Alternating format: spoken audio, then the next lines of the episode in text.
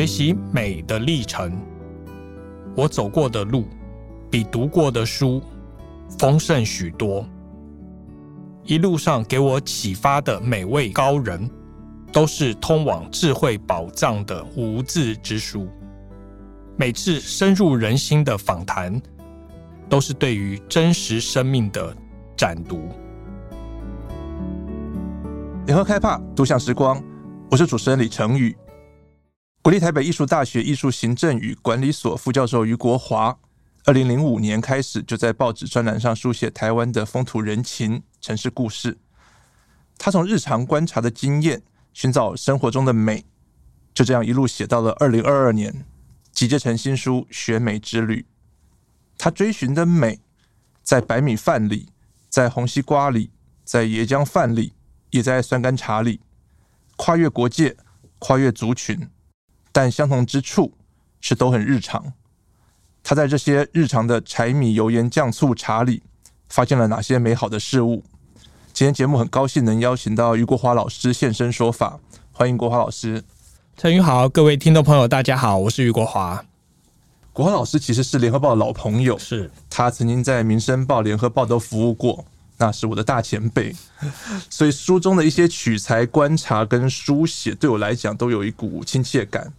国华老师大学念的是航太工程，跟媒体、跟记者八竿子打不着。你为什么当初想念航太工程？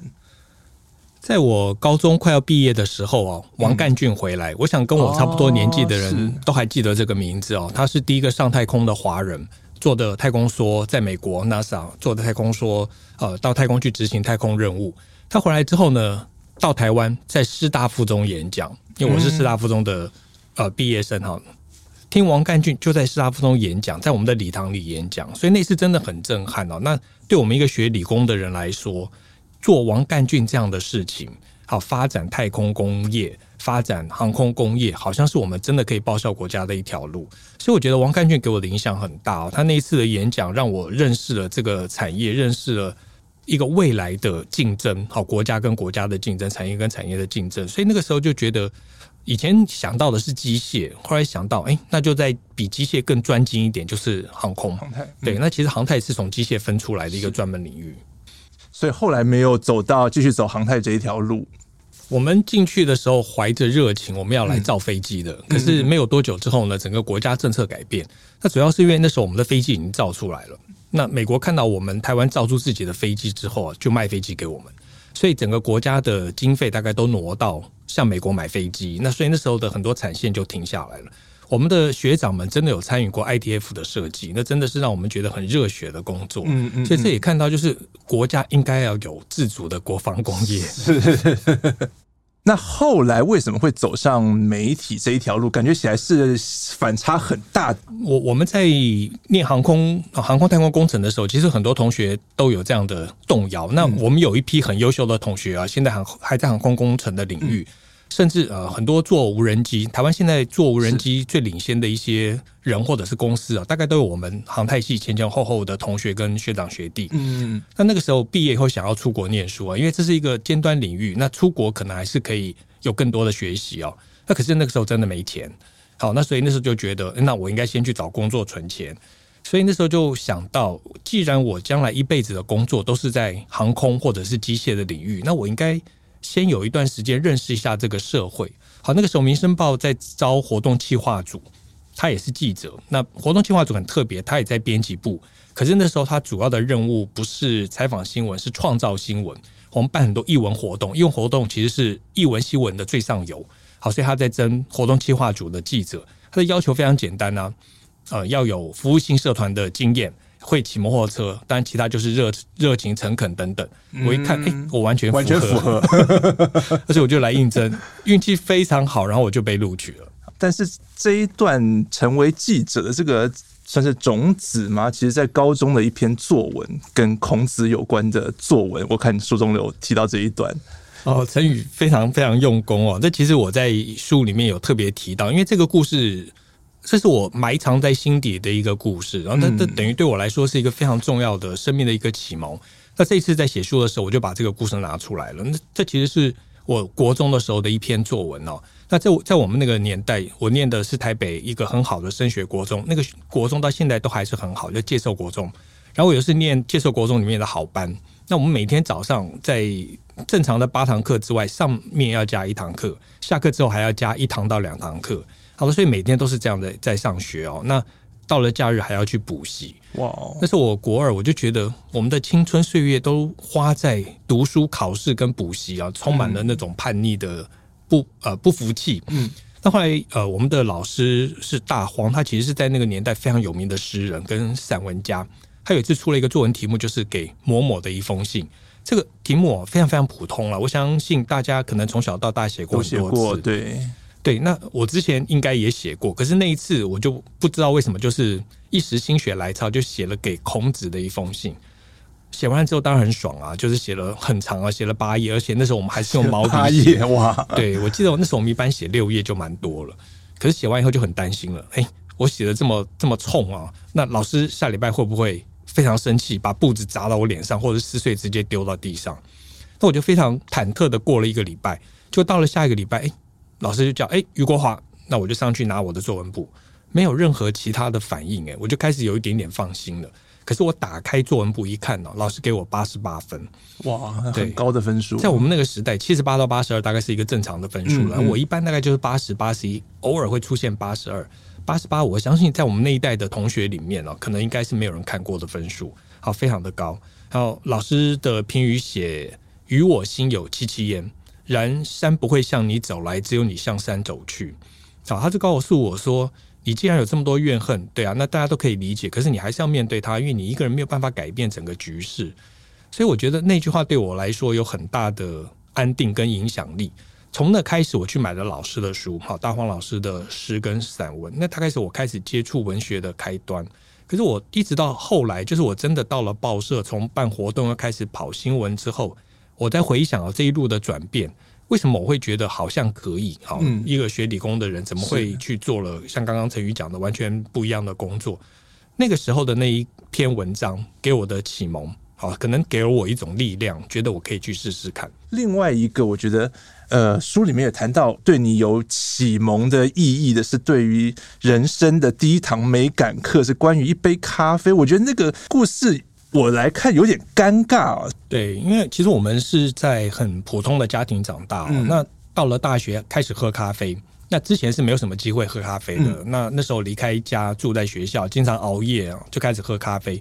我们那时候的咖啡也很简单，就是即溶咖啡加糖加奶精，没有现在那么多的讲究，单品，然后手冲，然后要选豆子。可是我们有几位同学哦，那从小可能家庭环境也比较好，或者是自己有这个爱好，他们就很讲究。嗯、那所以有时候我们会到同学家去喝咖啡，同学就会手冲，或者是用啊蒸馏的方式啊，那都会让我们非常的羡慕。所以那时候。好像以为有一种追求，一种美感的追求，就是一个仪式化的过程，或是有一种固定的模式。嗯，好，那找到这种模式呢，就代表自己有一点讲究。是，所以我觉得在这种情况下，我就开始去寻找一个我自己觉得最好喝的咖啡的味道。嗯，那那时候发现一瓢的即溶咖啡，一瓢的糖加两瓢的奶精，是我自己觉得最好的味道。是当时你的黄金比例，黄金比例。对，我这样子喝了很长一段时间，我一直很自豪，就是我找到一个最好的。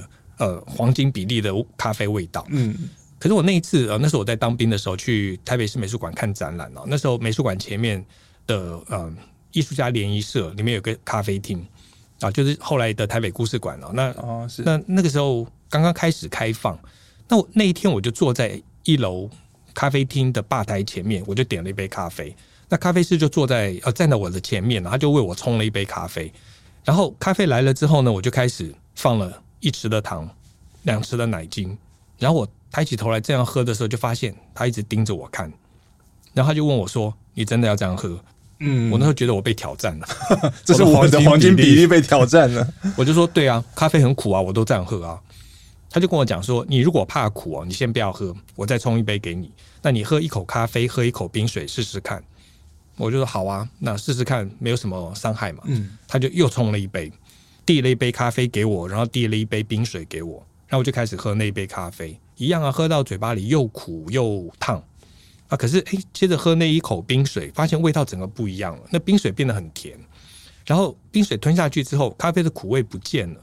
我忽然觉得这个叫味觉，以前我怎么从来没有发现？以前我固定的一种、嗯、一种模式，哈，就是我的黄金比例，我只是吃到了习惯的那个味道。可是忽然之间比例改变了之后，喝了咖啡，喝了冰水之后，我发现我喝到的咖啡的味道是我无法想象的。虽然我经常喝咖啡，喝那么多咖啡，所以我第一次发现味道这件事情是这么的有趣。然后我那天就这样一口咖啡，一口冰水的把那一杯咖啡喝完了。从此之后，我再也不用糖，再也不用奶精，然后甚至也不用冰水，我就非常的享受我每次喝咖啡不同咖啡的味道，就去感觉那个咖啡的味道。所以我觉得那杯咖啡啊，那跟那一个咖啡师真的给了我一堂非常重要的美感课。美感要从自己的感觉开始。会不会很多时候，其实我们对于美感，或者是我们对于美的想象，就缺少了这样一位咖啡师的角色，缺少了一个人来告诉我们：哎，你试试看这样子，哎，会不会有什么不一样？你去体会一下。对啊，其实腾宇讲的非常有道理，因为我在学校上课，我常常也有这样的感觉啊。譬如说。我觉得常常我们缺乏那种美感的欣赏能力，是因为我们缺乏真实生活的体验。譬如说，哎，我有一次忽然发现，原来我们现在的大学生很多人从来没有光脚踩过草地的经验，这让我很讶异。所以我后来有的时候上课天气好，我会带学生去踩草地，问大家踩草地的感觉。好，当然踩之前先想象一下啊，可能会刺刺的，会痒痒的，会踩到石头什么什么。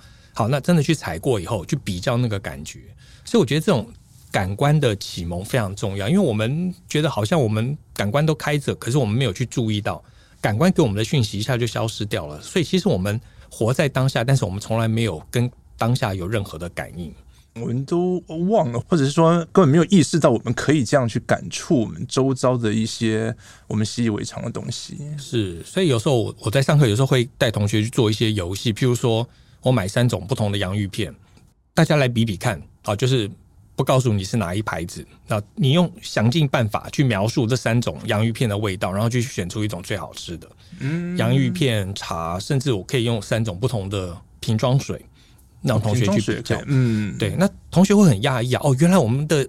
的感官好，可以敏锐到这种程度，我们真的可以去分辨出三瓶水不同的味道。嗯，对。那当然有一点设计啊，就是那三瓶水要不同的水体嘛。好，那个矿泉水或者是地面水或者怎么样，就它的水的来源不一样，比较明确差异的。对，所以你现在在扮演当时那位咖啡师的角色，是有一点，因为那个给我的启发很大，因为我自己知道感官其实我我们的感官是被蒙蔽的。嗯，对，那必须要经过。这种不断的练习去打开它，所以这本书是从生活中寻找美，集结了你很长时间的专栏文章。你长久以来就有意去耕耘这个主题吗？最早啊，其实是为了写给大陆同胞看，写给大陆同胞看。最早就刚刚陈宇讲的二零零五哦，那个时候是大陆的深圳商报跟我邀稿，嗯，因为那时候大陆的呃朋友对台湾非常非常的好奇，嗯，那后来当然之之后，大陆很多媒体到台湾了，才会有。呃，台湾最美的风景是人哈，这样的说法。那所以那时候深圳商报他们就发现读者对台湾有很高的期待，想要知道台湾是一个什么样的地方哈，就找我写稿。那我就写台北城记，好，台北城城市的城，记录的记哦，每个礼拜写一篇，大概每一篇都一千两百字。那所以那个对我来说是一个蛮大的压力哦，每个礼拜要写一篇。是，那所以我就必须要去找到题材。好，所以那连续写了四年。哇，那很可观。对，那所以其实我后来不止写台北，也在写台湾了。那对我来说，这不是我的个人创作，哎，我是在宣扬台湾。嗯，所以我都会去找很多很细微的人跟事，然后去描述出来，哈，让大陆同胞看到我们台湾是这么精致的生活，哈，人心是这么的呃善良跟可爱。所以那时候其实有有一种这种宣传的目的，所以我就会刻意去挖，好，挖这些人背后的故事，这些产物背后的故事。好，那时候就写写很多啊，比如说台湾的这个糕饼啊，那个烧饼油条啊，啊建筑啊，哈，就每一个都去写后面的故事，让、嗯、让大陆的读者看到台湾是一个这么有丰富文化，然后这么有温度的地方，呈现台湾美的那一面出来，是人情味，各种的美感。对，所以我觉得那那四年，当时不晓得哈，那时候只是为了这个使命，要让大家爱上台湾呢，那结果后来发现。在写的过程，其实自己有很大的启发跟练习，就让我用呃平常的眼光看待了我们一般周遭的生活，但是可以提炼出很不同的那种美感跟趣味。因为我们这个节目也谈饮食哦，国华老师你在书里面也透过很多的这种呃日常饮食，让我们去观察生活周遭里面的美啊，能够反思一些我们生活里面一些美学的观念、一些故事。可以先从善循环的黑豆这一篇来聊起吗？我知道这是有关于呃西罗的酱油的一个故事。对。呃，我遇到一位，嗯，他大家都称他将军嘛，因为他是将军企业社，他叫啊姓蔡，蔡彩兴蔡先生，我真的很佩服他哦。那他以前做的是跟汽车有关的生意，嗯，他小时候因为家里比较穷哦，那西罗那个地方最有名的就是米跟酱油，是。那他是说他他们成长发育的过程里面哦，那以前只要肚子饿，就会跟在妈妈旁边绕来绕去，妈妈看到这几个那个大男孩来在旁边这个找麻烦，就会说啊，你去拿一碗白饭浇酱油。好，那个是他以前觉得最好吃的零食，他永远都会记得那个酱油浇在白饭上的那种香味，尤其饭是热的的时候。那后来他呃逐渐就也成长了，然后开始工作了，不太有再注意到酱油这件事情啊。唯一让他印象深刻的是酱油的味道好像跟小时候不一样。他有一次参加一个社区的活动，听到这些社区的朋友在讲说，这个国际贸易关税影响了。这个酱油的成本，他那会很压抑，哎，酱油不是黑豆吗？黑豆不是本地产的吗？为什么会受到国际贸易影响？他才发现那时候已经几乎没有台湾的黑豆，连黑豆的品种都已经几乎找不到了。是，然后他就算了一下，就是呃那个时候他说西罗大概一年要用一用掉一千多公吨的黑豆。哇！如果所有的酱油厂都要用黑豆的话。应该要有人来做这件事情，重新种台湾的黑豆。他就从找品种开始，然后组了一个产销班，就开始种黑豆。后来终于种出来了，没有人买，因为它的黑豆的成本比进口的黑豆要贵两三倍。是对，而且他真的就很辛苦的推销之后，发现没办法，只好自己用。他就自己开始酿酱油。好，那酿酱油是另外一个故事。后来隔了两三年之后，大概到了一百零二年之后，发生了那个呃，就是一些毒食品的事件。才开始有一些工厂觉醒了，开始用本地的黑豆。那慢慢它它的黑豆就销路就开始比较好。那现在当然有越来越多的工厂会用本地黑豆。好，那虽然它的成本比较高，可是它是本地产的，它没有经过那个长途跋涉的运送啊，其实它相对是安全的。他自己后来酿的酱油哦，很特别哦，他就一直去寻找他小时候那个味道。他跟我讲说，我们现在一般习惯吃的就是，即使是酿造酱油哦，是湿式酿造，它就是大缸，然后放黑豆、放盐、放曲，是好，然后放水，是，然后就腌，就让它自然酿造。这大概通常要一季啦，大概三四个月。那他一直想要去创造的，他小时候那个味道，其实是干式酿造，用一个缸把黑豆、盐、曲封起来，密封，大概要一年多的时间，差不多四百天，不加水。它所以，因为它完全不加水，湿式酿造是有加水，那干式酿造是完全不加水，所以出来的油就非常非常的醇厚，嗯，所以它的单价就很高，它的 ECC 要接近一块钱啊，哇，对，那其实比一般我们在超级市场买的黑豆的酱油要高。我就问他这个事情，我说你的黑豆哈，虽然你很用心，你自己的黑豆有机的，然后你自己酿造四百天，可是放到市场上就很难卖啊，因为大家看到旁边的价价钱。哎，怎么同样的差这么都是酱油差这么多？他就跟我说，就是我们大家都搞错一件事情了，就是我们吃东西都会去精打细算，嗯，可是我们在看病吃药的时候，没有人跟我们精打细算，医生跟我们收多少钱，我们就要给多少钱。嗯，他说我们都忽略了一件事情，就是我们为什么不吃好一点，吃健康的东西，保护我们自己的健康，我们将来会省的是药钱。那如果我们今天都买这种便宜的东西，我们不知道厂商在里面加了什么东西，因为它的成本一定更低。到最后我们自己身体吃坏了，我们再多的药钱都救不回来。所以他跟我讲的善循环是，我们要去认识这些好的生产者，要支持他们的理念，跟支持他们用合于呃售价的成本去生产他们的的产品。然后我们吃这些产品的时候，保护我们的健康。好，所以当我们用这样的态度去支持这些生产者的时候，就是一个善循环。如果我们一直去压低价钱，那这些生产者，好的生产者没有办法在市场上存活，那他就呃，其他的生产者可能就只能用更低下的成本或者是工法。嗯，好，那所以到最后变成还是吃到我们肚子里，可能影响的是我们健康，这个就是恶循环。所以他跟我说，我们应该要改变一个想法，不要在这个价钱上面计较，而是真正长远来看啊，花的钱。其实包括我们的健康，是哪一个比较划算？那绝对是善循环。嗯，我们可以吃的开心，然后我们将来活的也会开心。从整体跳出来看整个的这种循环，而不只是食物食品的价格单方面而已。对，所以我我觉得他讲的就非常非常的动人哦，就让让我觉得我们其实真的是应该要重新觉醒。我们今天一直在计较价钱，计较价钱的结果就是好的生产者他退出市场了。那其实是我们每一个人的损失，哎，我们好像觉得我们用更低的价钱买到同样的东西，但事实上绝对不会是同样的。刚刚这故事里面有一个，就是关于全球化贸易之下，我们就越来越少可以接触到哦，自己种东西，然后自己生产属于我们在地的一些东西，是跟以前很不一样的。那另外一个故事，我觉得这也是一个全球化效应之下的另外一个反向的故事。台湾的巧克力，国华老师，你写到的是鹿野，台中鹿野那边的巧克力，对，我们就很难想象，诶，台湾是个适合产巧克力的地方吗？或者是说，我们台湾，我知道屏东那边有很多可可园在做巧克力，诶，台东那边又能种出什么不一样的味道？采访这个有时候是很随性的，就我刚好到鹿野就遇到，当然。呃，像陈那个陈宇非常熟悉哈，这个产业就是以，台湾来讲，当然最大的产地其实是在屏东。是。那我到鹿野去的时候呢，我遇到一个年轻人，他在念大学的时候就对巧克力很有兴趣，嗯，然后他还跑到比利时去学，好，到比利时去学做巧克力。然后他爸爸呢，那在在鹿野啊退休了之后呢，在鹿野开始从事农业，然后知道儿子很喜欢巧克力呢，就种了三百棵可可，嗯，但是可可还没长大，嗯，好，他就先叫儿子回去。好，那就准备要在鹿野发展他们自己的巧克力事业。哦，然后呢，这个呃，这个呃，Funky 啊，Funky 巧克力啊，然后他回去之后，这个年轻人回去之后，他就开始发展自己独特的味道。因为台湾的可可哦，嗯，比较酸哦，就他自己的可可三百克还没有长大，他用的是屏东的。嗯嗯，他跟我说了一件事情，他说就是现在很多呃农夫啊开始改种巧克力，改种巧克力其实是种在槟榔园里。嗯，他觉得如果台湾人愿意吃更多的巧克力，我们会支持更多的可可农。其实我们逐渐的就在替换这个林相。好，那我们都知道槟榔过去是非常大的产业哈，是，但是它对水土保持来说是不利的。嗯，好，那可是这是农民的生计，你又不能要他们全部都砍掉。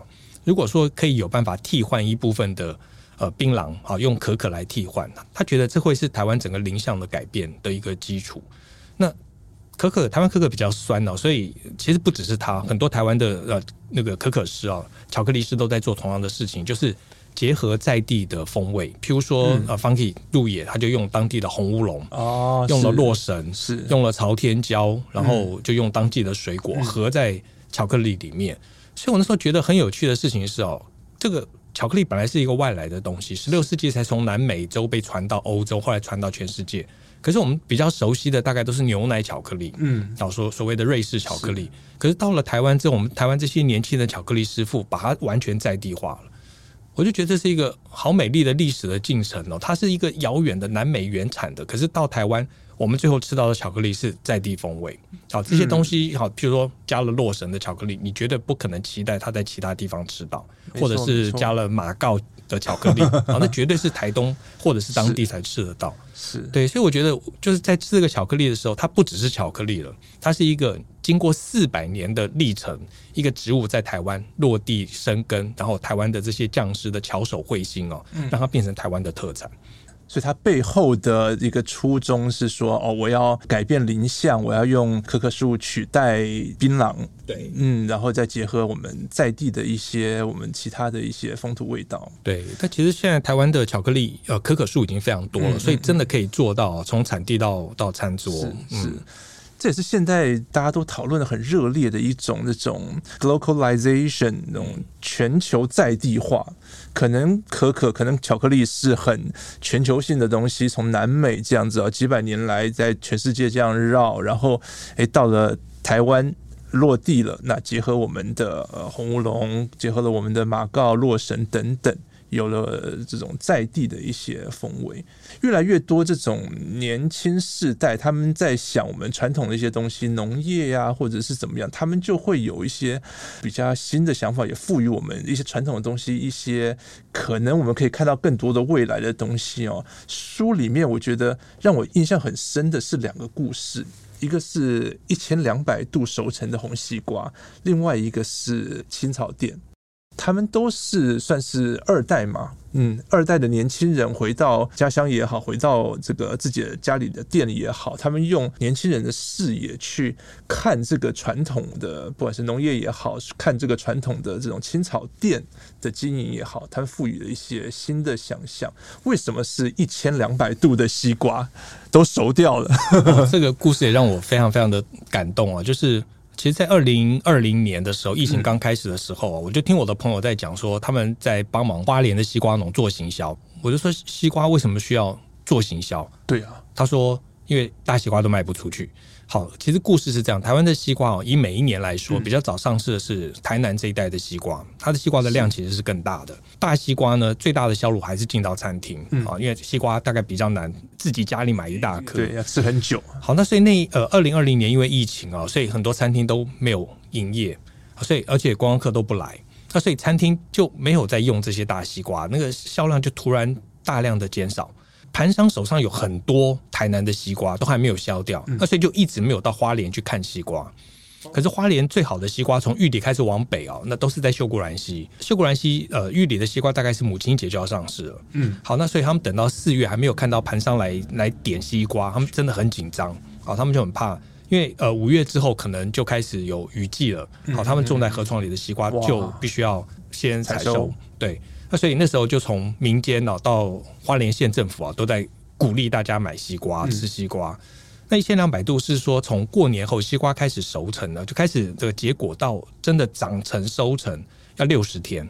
嗯，平均这六十天呢，每一天二十度的温度，好，平均气温是二十度。所以花莲的人会讲说，他们最自豪的是，因为他们的西瓜熟成时间长，要六十天，然后平均二十度，所以是一千两百度的西瓜。哦，我那时候听到哇，一千两百度，如果是瓷器的话，已经可以烧到那种晶莹剔透的瓷器了。嗯，我觉得花莲的农民好有创意，所以我后来去研究一下，花莲的西瓜真的很有特色，而他们很多个人在卖，比如说花莲有一个非常有名，在玉林那一带叫阿强西瓜。他自己直销，在网络上直销。那他自己以前也办西瓜节，那大概是花莲最有名的一个西瓜农夫。嗯，那从玉里往北啊，每一个地方都有很有名的西瓜啊，都自己在直销。所以以前很难想象，一颗大西瓜怎么可能直销？那个一个大纸箱就装一颗西瓜，可是发现他们真的有办法。然后我二零二零年那一次哦，我响应这个大家买西瓜嘛，我那一年大概买了差不多十颗西瓜，分送不同的朋友。而且我都买最大的，嗯，三十斤的，哇，那真的非常非常甜，非常好吃。我才知道原来西瓜真的有很大的差别。嗯，是产地直送这样。对，而且就是我觉得最好的大概就是秀果兰西，好，那那因为他们真的成长的时间长，体积大，好，那个西瓜皮薄，然后脆，嗯，沙，那个味就是那个口感很沙，然后很甜，嗯，哇，好棒啊！台湾其实很有趣啊，就是我们如果仔细观察，我们正在面临一个。很广泛的世代交替，好，就是我看到这些很多年轻人回去，是因为父母啊年纪大了，但是这些呃相对偏乡的小孩哦，当初他们可能家里是，就是我认识那些种啊种菜的、种稻的，或者是养蜜蜂的，他们都很想要离开家。啊，都是能多少就多少，通常都是国中毕业就离开家了。那可是等到有一天会发现父母在家年纪大了，或者是土地环境在召唤，他们就回去了。刚开始回去的时候，都会面临很大的冲击，好，那就是呃，父亲这一代他们对于农业或者对原来的产业有他们原来的看法，可是年轻这一代呢，你要让他回去接，你就要让他有新的表现，是。好，那所以像那个一千两百度的西瓜，就是一群年轻人回去，他们用新的方法在行销西瓜，好，那他们的他们的上一代当然后来也放手让他们做，好，这个我们在很多地方都看到，就是最大的差异就是两代之间对于种植方法对于行销方法的不同。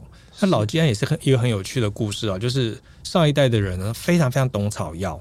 他们以前的店里啊，的啊老板说大概有一千种草，因为以前的人很懂草，到店里都会告诉老板说：“哎，我要这个那个。”老板有时候就会交流：“哎，你要这些干嘛？”那所以一个草药店就是一个植物资讯交换中心。嗯，那可是他说现在大概一一个草药店大概有个三百种、五百种就已经非常非常多了。嗯，就是他用的草药的越来越少。那儿子回来接班，儿子回来接班要做什么？就是大家都已经不用草药，或者根本不懂这个草药。其实是在我们有科学的这些所谓的现代的这个呃西药哈，广泛讲就是现代科学制药之前陪伴着我们走了几千年的智慧。嗯，没错，对，其实有太多东西已经被我们丢掉了。儿子回来接班，他就重新去找到一套喝这个青草茶的方法，让青草茶变成可以品，好，就是有那个仪式化的过程，还有味道变得更能够喝得到。以前我们的青草茶就是煮在一那个呃苦茶嘛，就喝起来很苦。他爸爸就发明一种芥茶，那个芥茶会让那个味道变得更分散，就是你可以慢慢喝出不同的味道。当二代回来接班之后呢，他就开始坐在吧台跟客人聊天，用不同的方法陪客人喝茶。所以你就会看看到这种年轻人的创意，哈，在两代的合作之下，就让一个青草茶的生命就延续了。所以其实我觉得，我每次看到这个年轻人接班，我都会非常非常感动，我都会很想要去问他们的故事。因为你只要看到年轻人回到传统产业，背后一定有故事，嗯，而且常常就是很多的冲突，是最后妥协，最后和谐，最后找到一种新的共存的方法。很多年轻人在做同样的事情，就是以前呢传统的我们的那种那种产销的方式啊，就是你产完了之后，大概只能通过有限的系统，是好，不是盘商就是农会，对。可是现在因为有了网络，好，所以我们发现，就台湾很多地方的这些。年轻人啊，也包括有的，有的也是老农，嗯、他们很认真的做他们的的产品，好，对，很很诚恳的对待他们的农作，嗯，就可以在网上直接销售，是几乎不用透过市场。那其实这种力量会支持他们更友善的对待他们的产品，跟对待土地跟环境，这是一种新的趋势。跟国华老师平常遇到的时候，吃西瓜的时候比较少，我们吃饭的时候比较多。你写到有一次你一个人吃饭，嗯，你从这次一个人吃饭的经验里面，你体悟了很多。那次其实是跟朋友约，嗯，好，那其实我们平常都很忙嘛，那跟朋友有事要谈话，或者很久没见了，有的时候在脸书啊，在 Line 上面联络，嗯、那就虚拟世界、欸，对，就改天约一个吃饭。好，通常都是这样。嗯、那那天就真的约了一个朋友，那个朋友也是个媒体记者，然后哎、欸，约好的时间到了，他没出现。嗯，那我就开始很紧张了。那是不是发生什么事情？后来隔一段时间，他真的就就给我讯息啊，就是他今天呃遇到了一些事情，没有办法来。可是我已经坐在餐厅里了，那所以那我到底应该离开还是继续把饭吃完？好，那我就决定我要一个人吃。那天吃饭真的让我印象非常深刻的是，如果今天我朋友来了，我们一定边吃边聊。对，那大部分的时候是这样。对，那这个菜啊，这个不错，大概就是这样就结束。好，那就是反正就吃饭嘛，对，吃饭配话，就主要是讲话。可是当那个我朋友没有来的时候，我反而很专注的在吃每一道菜，看每一道菜，然后观察这个餐厅里面的人。嗯，所以我后来发现，其实我们不应该吃饭配讲话，吃饭应该要专注。哦，对，其实我后来在在，譬如有一次在日本旅行啊，在京都有一家店叫喜星哦，它其实就是。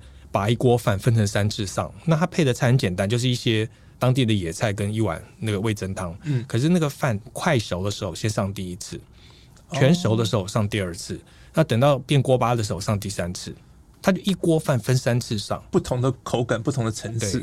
我就觉得，哎、欸，对啊，那日本人呢、喔，那个会有好吃的饭哦、喔，不是没有道理，就他们对于饭的尊重，嗯、对于整个这个吃饭口味不同程度、煮熟程度的这种讲究。好，这种体验，哇，那难怪我们到日本旅行，到什么餐厅都觉得饭好吃。好，那个是我们在台湾很难的。嗯，就在对于煮饭都很花心思在上面。对，虽然我们很自豪台湾有最好的米，可是我们大部分的餐馆的饭，好煮的饭，我们可能都没有那么讲究。嗯，有很好的米，但我们有没有把它用最好的方法把它煮到最好？对。是，所以以后我们可能跟朋友啊，常常这样约，跟家人常常吃饭之余，有时候我们也要把自己丢到一个 可能陌生的环境，自己吃一顿，去享受、体验这种吃食物的感觉。对，尤其是现在啊，大家习惯上来先拍照，是对，拍照完了之后，这一餐饭就结案了，我们就等于吃完了，剩下就是吃而已了。我们对他的感官都结束了，是，那就是聊天、讲话，然后哎，吃完了。可能觉得不错，可能觉得不好，嗯、不好就留一个负评。可是我们到底尝到什么味道了？当一个人在孤独的时候，你就会非常专注的在你眼前的一些东西。对，我有个朋友，他从台北搬到池上，然后他就经常、嗯、经常在写时尚的文章哦。那走走时尚，那他就有次跟我分享一个故事。他说很多人就看到他写很多时尚哦，各种各样的食物哦，就会请他推荐。嗯，他以前都会很热情的推荐啊，喜欢呃，你该吃这个吃那个。那有时候会被人家回来抱怨说：“哎，你推荐的东西都不好吃啊！”可是他后来就讲说：“他说根本不能这样比，他天天吃，嗯，他喜欢的东西跟偶尔来吃一次的人喜欢的啊，觉得好吃不好吃是不同的事情。好，偶尔来吃一次，有时候还包括自己身体的状况，可能那天刚好鼻塞就吃不到味道，或者那天刚好很热。好，那偶尔吃一次觉得好吃不好吃，跟他天天吃他喜欢吃那是不同的事情。所以那已经不是说有一个绝对的标准去衡量每一种食物，而是每一个人当下的状态。所以他后来说，他就他都不太推荐了，那就是让观光旅游书去推荐，他就保留他心里面最爱的那几家。是。嗯这个倒是以前没有想过的。我们在推荐大家吃什么，或者是是我们自己觉得好的，可能不适用于我们的朋友。对，哦，其实每个人的感觉是不一样的。是。嗯哇，这个要让我想一下，以后要怎么推荐？以后也不敢推荐了。要了解你那个当时的状态，或者是你的喜好，平常喜好是什么？然后你的呃旅游目的也好，怎么样哦？通盘考量之后，才能做这个推荐。对，这个很有意思，这个很有意思。但这种吃饭经验，我觉得是在我们经过这样二零二零年以来的这样的疫情之后，变得很有趣哦，因为。在疫情期间，我要保持社交距离，避免群聚。那个时候，大家就会减少这种集体用餐的机会，所以让大家觉得说，哎，以前我们的吃饭是某种程度吃饱之外，是这种交谊或者是联谊交流的这样的性质，不管跟家人或者是跟朋友。我们说吃饭，除了在维持健康、维持生命之外，口腹之欲、好吃之外。国华老师，你是文化美学方面的专长，你觉得你怎么看饮食在文化上面的其他的功能？我们呃一开始都是感官，好是，譬如我们吃到东西，先是味觉，就感觉它，是。我们常常就到此为止了。啊，好吃不好吃，嗯，然后哎、欸、不好吃我就给他复评，我们现在大部分都这样嘛，嗯、那可那都太简单了，好，所以我们当下觉得不好吃，可能是它不顺我的口。好，那是我们自己成长习惯，嗯，我们有妈妈的口味，那是最好的口味。可能每个人的妈妈都不一样，这样。那可能是不是呃不是我们的口味，但是不代表那个东西不对或者是不好。那有的时候我们去了解了那个背后的文化之后，我们会发现它其实是一个博大精深的展现。对，那所以那个吃东西的口味不只是我们尝到的那个感官或者是快感而已。对，那所以我我觉得呃。我觉得我们要用一个不同的方式来认识我们的饮食。第一个，我们就真的是要细嚼慢咽，要真的去尝它的味道。是，当然不是所有的东西啊，就是你不爱吃，你一定要偏偏要要强迫自己去吃。有时候我们会去做这种事情。嗯，就说我的书里面有讲到榴莲，是这个这个对我来说是我对我来说是一个很大的一个启发哦，就是一个让人爱恨分明的，喜欢的非常喜欢，不敢吃的就是就是不敢吃。对，因为我我小时候老师。我有一个老师啊，他经常出国旅行啊。有一次就在班上讲一个故事，就是他们到泰国去吃榴莲，他跟我形容那个那个榴莲呢、啊，就是呃烂掉的香蕉好的那种口感跟味道。嗯、那全班小朋友笑得很开心啊，那我也笑得很开心。哇，那个老师的形容大家都可以理解，嗯，那个印象就非常非常深刻。然后我从此就对榴莲怀着这种。恶劣的印象，烂掉的香蕉的印象。而且我两千年有一次到了马来西亚，朋友就带我到榴莲园门口，说要带我进去吃榴莲。我就跟他说我不要，我不敢吃榴莲，我们就走了。那后来两千呃二零一八年呢，我又到马来西亚，我这个朋友年纪比我大一点，那就直直接把我带进榴莲园。不容许你拒绝这样。对，那对那个榴莲园是猫山王啊，猫山王。对，然后哎、欸，就真的吃了。那个老板就很热情的剖了榴莲。众目睽睽之下就开始吃了，吃了那个当下觉得，哎、欸，这个烂香蕉还真蛮好吃，颠覆了烂香蕉的负面形象。就那种新鲜的猫山王真的很好吃，而且那个味道，你明明知道它是个很奇怪的味道，可是它是可以接受的，它越吃越好吃。然后还要那个老板来阻止我，哎、欸，不是不让你吃哦，是你真的不能吃太多。后来我就一直在想说，为什么会有这样的转变？嗯，其实我所有的味道啊，其实都是中性的。嗯，它就是化学元素，好，在空气中挥发，我们所谓的香气，好，那口感其实也是，就是不同的这些食物跟味道的组合，它其实完全是中性的。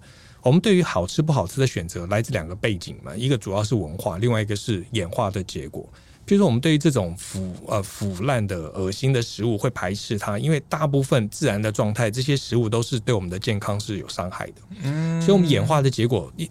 存在一种能力，就是我们会排斥这些食物，是。对，我们不会去吃这些闻到这种腐臭味道的，可能有潜在风险的食物。对，那另外文化上是我们有一些文食物是有这样的味道，但是我们会吃，譬如臭豆腐，臭豆腐就是这样，它其实就是发酵过的东西，可是我们爱的不得了，所以这个已经是形成一种文化了，因为我们知道它可以吃。那我就发现，哎，可是我们台湾人敢吃臭豆腐，我们到法国，我们可能不敢吃 blue cheese，好，就那种很臭的羊奶 cheese，上面长的蓝莓。可是法国人敢吃 blue cheese，来台湾不见得敢吃臭豆腐。那譬如说，我们吃臭豆腐，我们到北京不敢喝它的豆汁，嗯，好，那也是一个非常非常强烈的味道。这其实背后有一个文化的因素。而且我就发现，就是我们其实对于食物的接受啊，一方面来自演化的结果，另外一方面是来自这种呃文化的背景。所以我们觉得好吃不好吃，其实常常是不同的文化跟演化的作用。其实像吃榴莲啊这种，明明觉得它很会让我们抗拒的这种烂香蕉的味道，对，那但是我们会去吃它，而且吃的过程其实非常的愉悦。我后来理解，这是其实是一种对于天性的叛逆。吃臭豆腐也是啊。哦就好像高空弹跳嘛，人不会飞，我们从高空上跳下来的结果就是下坠嘛。嗯，可是高空弹跳又是一个非常安全的冒险，我们最后会挂在那儿。是，那吃臭豆腐或者吃榴莲，好，这种腐臭的食物，其实也是一样，因为文化的背景让我们知道它是安全的，我们去吃它，那其实是对于我们呃本性的一种挑战。嗯，就很像我们做高空弹跳一样，所以吃的会很过瘾。就我们在做一个我们的。潜意识里面会去排斥它的东西，但是我们吃的很开心，所以我觉得那是那那是我们大家在食物上的一种对于演化结果的叛逆，所以我们就会觉得哎、欸、吃的很过瘾，然后我们就会吃上瘾这样子。因为大家其实心中都有一个叛逆的小飞侠。对，虽然国华老师这谦称自己不是美食专业啊，但是我非常推崇他的美食品味。美食归美食是一件事，你怎么看品味这件事情？诶、欸，好，我们现在讲品味，其实它不一定是美食嘛。嗯、那其实呃，这个这个呃，可能是我的学美历程。就我写这本书里面有个非常重要的起心动念呢，嗯、就是我真的从什么都不懂开始学习，那经历过非常呃艰苦的过程。比如说，我以前最喜欢看的就是蒋勋汉宝德的文章。好，那还有很多其他啊，比如叶怡兰啊，那这些我们所谓的生活美学达人他们的文章，哇，让我非常非常的享受。哦，原来生活里面可以找到这么多美的东西。但是他们看到美的东西，我都看不到。同样的东西放在我面前，我我怎么就没有这些感觉？你那时候的感觉是什么？挫折吗？挫折啊，就是，所以我一直去读他们的书。哦，原来蒋老师是这样说的。哦，原来汉老师是那样说的。嗯、那呃，原来这是这个前辈们啊，对于这些食物或者这些器物的美感是这样说的。可是到最后，我还是不会变成蒋老师，不会变成汉老师。那个差别在哪里？同样的东西，为什么没有感觉？一直到后来我训练博士，我才真的了解。所以，其实中国我们的中国人的审美观呢，它不是只针对物件。所以呢，我们的老师说，美在意象。好，意就是心意，象就是对象。所以我们看到一个审美之后呢，我们会用我们的同理心，用我们的经验或者是想象力去包覆它。好，所以可以想象，就好像一颗石头掉到贝壳里面，最后被珍珠纸包覆，变成一颗珍珠。我们最后欣赏的是那颗珍珠，那颗让珍珠出现的石头已经包覆在珍珠里面。那我们真的在审美的时候，其实是这件事情，就是我们看到那个东西之后，我们自己的想象力、我们的经验、我们的同理心，开始去包覆它，创造一个新的意象。那这里面的意是来自自己的心理，像就是那个我们审美的对象物。所以，真的审美其实是人我合一啊，就是我们、嗯、呃，就物我合一的状态。好，那我们真正审美是那个新创造的意象，那创造出来是有一部分是我们自己的经验跟同理心。好，所以这个品味的差别啊，其实真的是有差。好，那就是所以我会说哦，呃，我们每一个人说的美啊，都是自己认为的美，这没有错。嗯、好，我们说真善美、真假哦，那其实是法律问题哦，善恶啊，那是伦理问题，美不美那不是问题。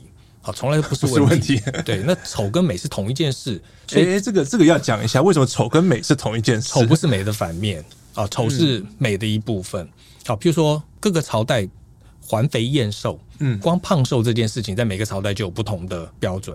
譬如说，大家在网络上可以去查一下，就是每一个时代，可能有一次我查到的时候觉得非常好玩，就是唇印，嗯，好，这涂口红的唇印，每个朝代有不同的涂法。哦，所以那个美的本身其实是有文化的，有文化背景的。好，那所以我我们这个时代认为不美的东西，换到下一个时代可能会变为美的东西。所以杨贵妃如果生到了宋朝，就是一个丑女人啊。美跟丑，丑永远都是美的一部分，甚至有些时候他们其实是互相替换的。当然，有一些美是很很让人很无法接受的。好，那那个这个可能就跟我们讲的，就是可能有一些演化或者是文化的背景。嗯，那所以。美的相反啊，审美的相反是没感觉。我们对这件事毫无感觉，然后就这样过去了。好，所以我们可以区分出美跟丑，那其实已经是审美的运作。好，我们自己审美的运作，我们有自己的经验跟看法。譬如我们一起去看一部戏，那那我可能看的已经痛哭流涕，觉得这部戏真是太好看了，完全讲到我的故事。旁边那个人可能会觉得，哎、欸，你你自己在脑补什么啊？根本没这么好看。好，那其实就是每一个人自己对于审美的时候那种呃自我的那种意，好，就是去包围了那个像，创造一个新的意象。所以审美的过程是一个创造的过程。它是重新创造的过程，所以他是把自己的创造力、想象力、经验还有同理心啊，通通组合在一起，变成是一种新的过程。所以那个审美啊，就是刚刚那个成语讲的品味，不只是食物啊，或者是我们看到的器物，甚至看到的艺术作品也一样。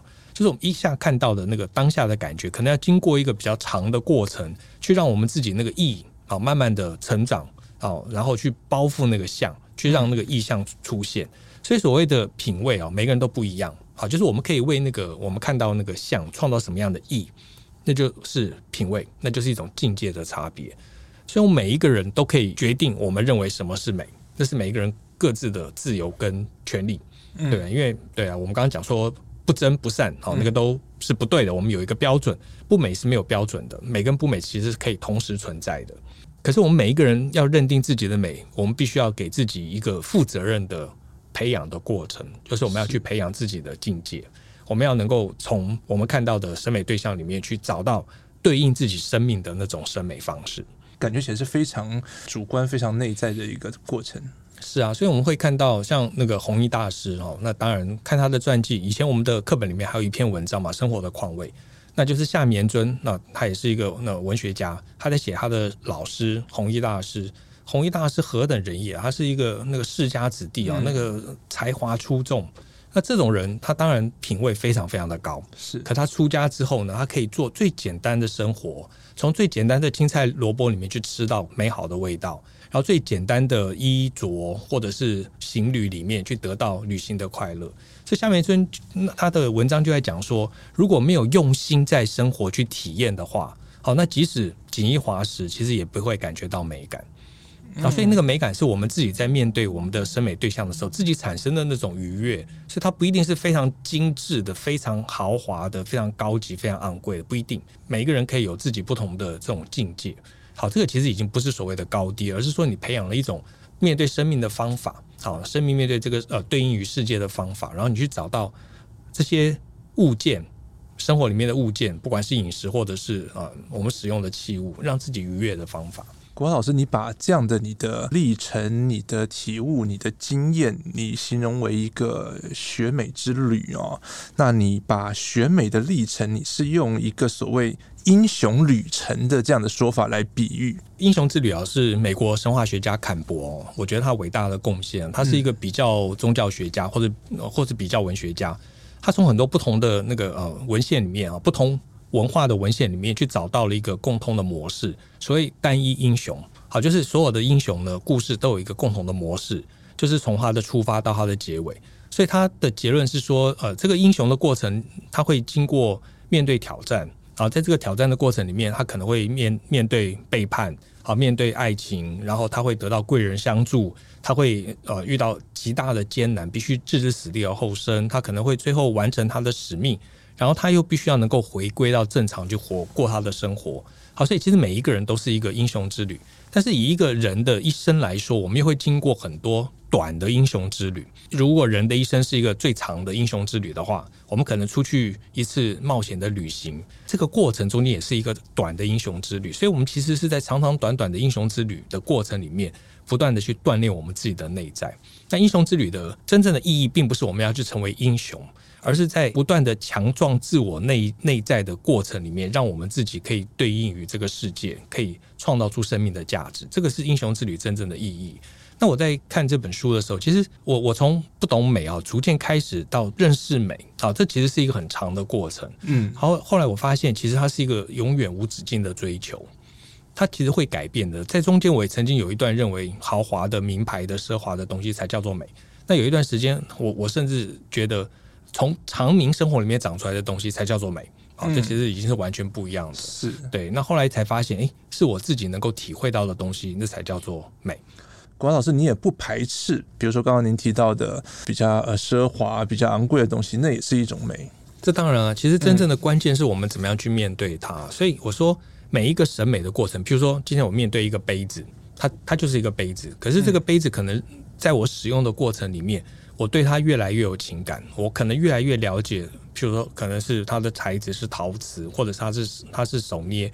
我越来越了解这个材质，越来越了解这个技法，然后我慢慢的了解，原来我手上的杯子是这么的美丽，所以它是一个历程，它不是在我拿到的当下就一定知道的。嗯，对，那所以是我们的审美，其实我我我的理解就是每一个单一的审美的历程，它就是一个英雄之旅。嗯，我从不认识他，他就是他，我是我，然后我在使用它，面对它，感受它，哈，就我们刚刚讲的同理心、经验、创造力，我重新去赋予这个东西价值跟我的关系，然后。